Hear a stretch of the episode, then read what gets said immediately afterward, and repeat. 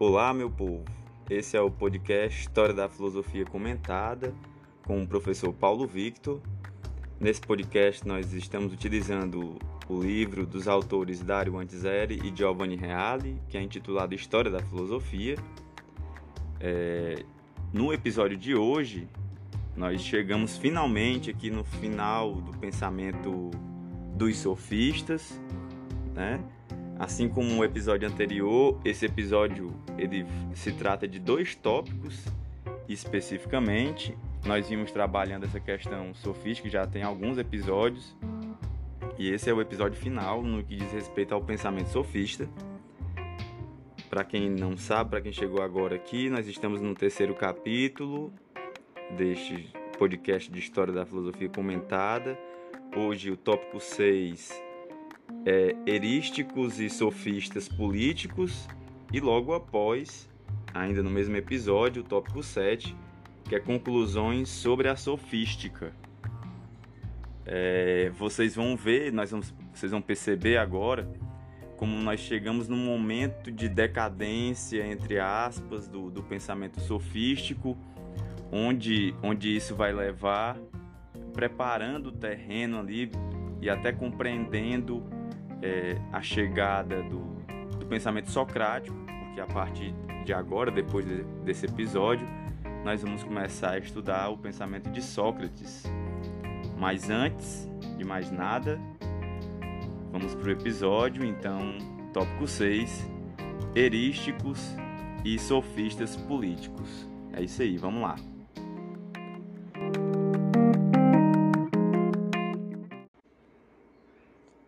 Corrompendo-se a antilogia de Protágoras, gerou a erística, a arte da controvérsia com palavras que tem por fim a controvérsia em si mesma. Então, percebam como, o que é que começou a acontecer com o movimento sofístico. É simplesmente, puramente, no seu fim, um jogo de palavras, puramente retórico. Né? Os erísticos cogitaram de uma série de problemas que eram formulados de modo a prever respostas tais que fossem refutáveis em qualquer caso. Então, eles durante por conta de todo o treino do retórico, eles já começavam a prever alguns argumentos e aí se preparavam para refutar qualquer qualquer caso que viesse que fosse possível. Dilemas que, mesmo sendo resolvidos, tanto em sentido afirmativo como negativo, levavam a respostas sempre contraditórias. Então, por mais que essas respostas, se, se o intuito era, era convencimento, isso se, isso se devia, isso se formulava, se afirmava, por mais que caísse em contradição. Hábeis jogos de conceitos construídos com termos que, em virtude de sua polivalência semântica, ou seja, de sentido, levavam o ouvinte sempre a uma posição de checkmate. E aí o ouvinte ficava sem saber o que dizer. Até porque, se fosse necessário, eles caminhariam a argumentos que fossem contraditórios, que fossem ilógicos, só para chegar a esse checkmate do discurso. Em resumo, os erísticos cogitaram todo aquele arsenal de raciocínios capciosos e enganosos que viriam a ser chamados de sofismas. E aí, pensar os sofismas, como muitas pessoas utilizam desse termo, né, de forma pejorativa, se dá principalmente por conta dos sofistas erísticos. Platão apresenta a erística de modo perfeito em Eutidemo, uma das obras de Platão, mostrando todo o seu vazio vazio de, de, de sentido, de significação, de, de preocupação com a questão da verdade na filosofia. Já os chamados sofistas políticos é, derivam as suas armas do niilismo e da retórica gorgiana, quando não da contraposição entre natureza e lei, aquela, aquela problemática da relação entre natureza e lei, do episódio passado. Crícias, na segunda metade do século V a.C., desacralizou o conceito dos deuses considerando-os uma espécie de espantalho habilmente introduzido por homem político, particularmente inteligente, para fazer respeitar as leis, como se fosse um vigia, né, o espantalho no caso, como se fosse um vigia, mas um objeto que não é real, que por si só não tem força para se impor, sobretudo naqueles casos em que os homens não são vistos pelos guardiães da lei. Então, o Cristo vai colocar aqui a imagem dos deuses como se fossem simplesmente um recurso, um espantalho utilizado para vigiar, entre aspas, aqui os homens para que eles respeitem a lei, as leis, né? E um, algo, um objeto, uma entidade que não existe. Trasímaco da Calcedônia, nas últimas décadas do século V a.C., chegou até mesmo a afirmar que, citação, o justo é a vantagem do mais forte, fim de citação. E, ou seja, não tem nada a ver com argumento necessariamente, né? E, e Calícles, protagonista do Gorgias platônico, Gorgias aqui é a obra do Platão, que se não é personagem histórico, pelo menos espelha um modo de pensar dos sofistas políticos achava que, por natureza, é justo que o forte domine o fraco, subjugando-o inteiramente. Como se a questão, percebam como é problemático, porque é como se a questão política fosse uma questão de natureza, né? Não, a política é uma criação humana. Então não tem uma relação de força necessariamente. Existem outras questões aqui relativas. Mas como já dissemos, esses são os resultados deteriorados da sofística. A outra face, mais autêntica e positiva, seria revelada por Sócrates.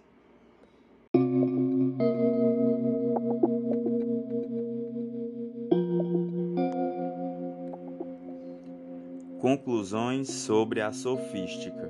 Ponto 7.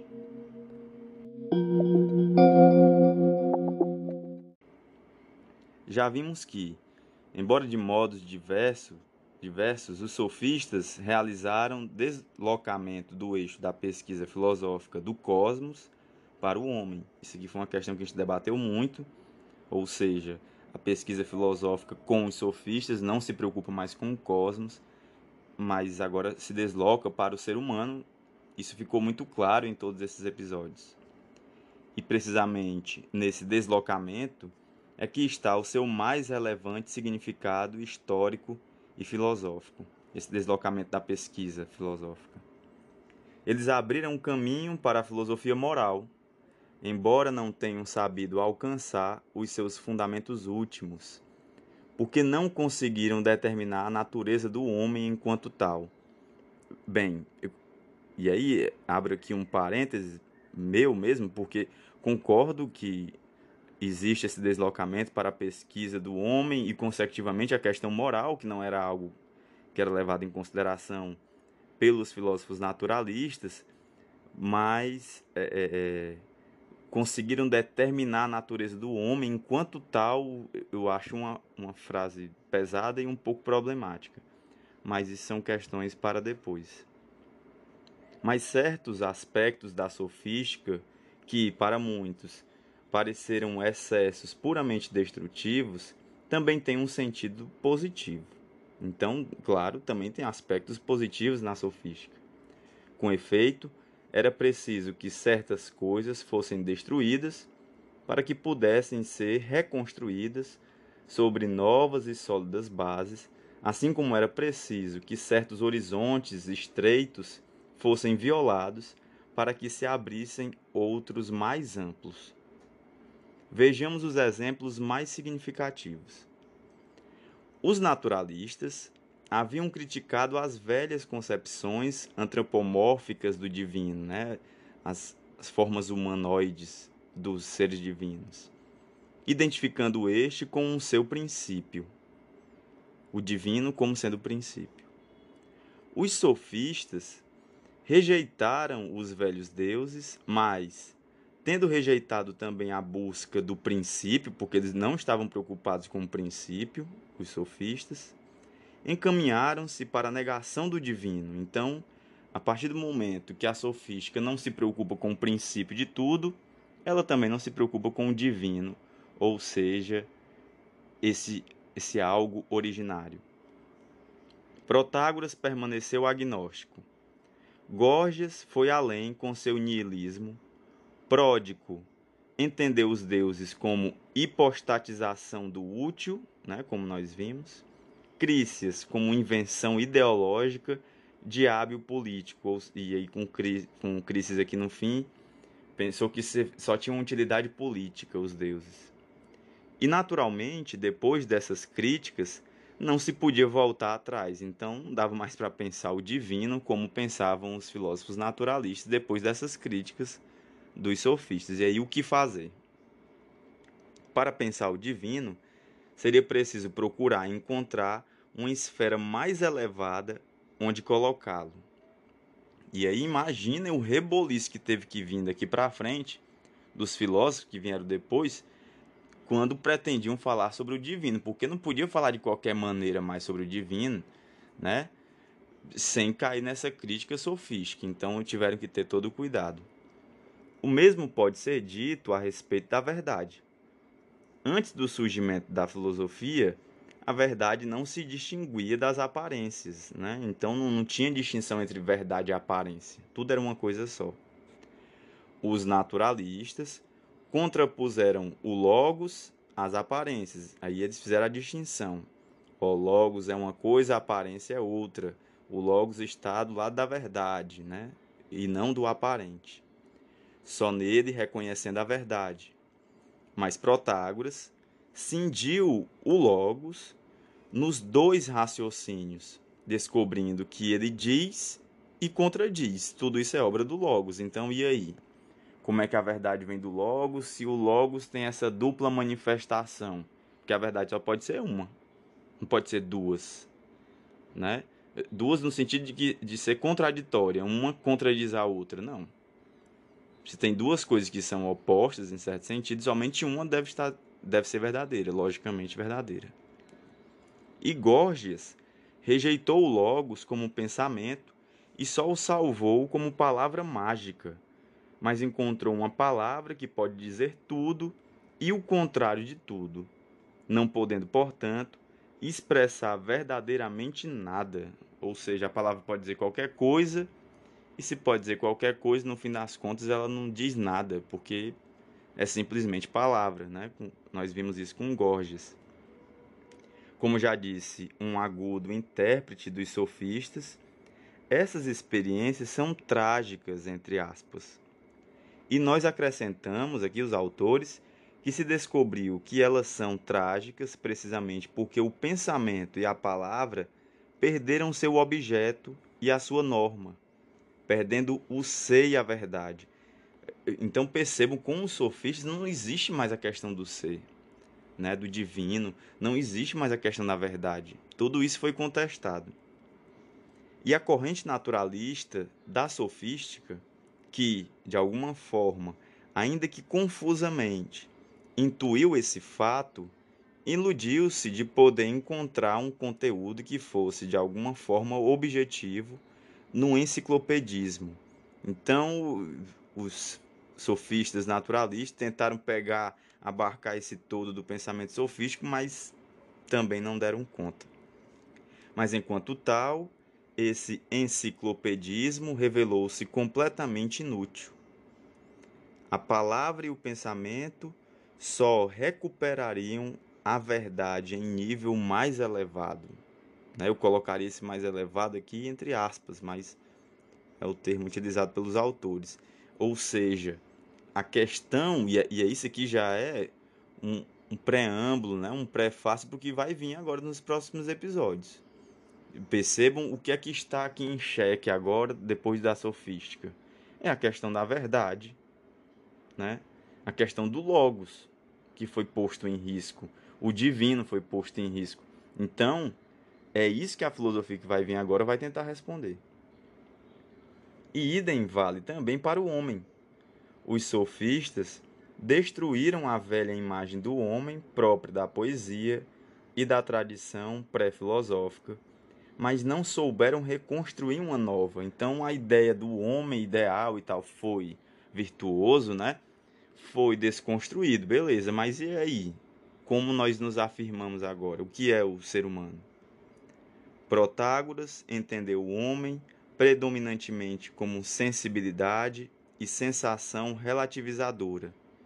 Gorgias como sujeito de emoções móveis, suscetível de ser arrastado em qualquer direção pela retórica. E os, ou seja, o que é ser humano? Não tem nem vontade própria, né? Parece. E os próprios sofistas, que se vincularam à natureza, falaram do homem, sobretudo como natureza biológica e animal, su, é, sub, subtendendo e, de qualquer modo, silenciando a sua natureza espiritual o seu lado espiritual, né? Que realmente não é levado em consideração aqui pelos sofistas.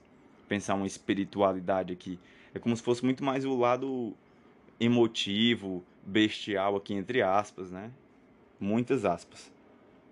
Para se reconhecer, o homem deveria encontrar base mais sólida. Isso aqui é o que afirmam os autores. Agora, veremos como Sócrates soube finalmente encontrá-la.